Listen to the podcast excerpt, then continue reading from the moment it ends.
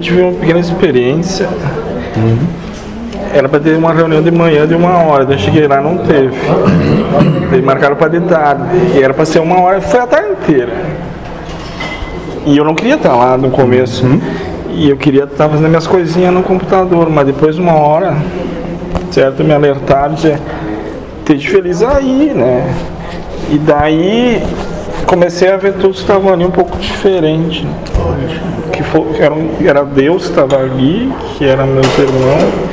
Porque senão eu, não, eu quero estar lá. Eu vou estar lá, daí não quero estar lá. Daí nunca tá onde. Nunca tá bom onde que tá. Nenhuma posição é confortável, né, moço? Nenhum.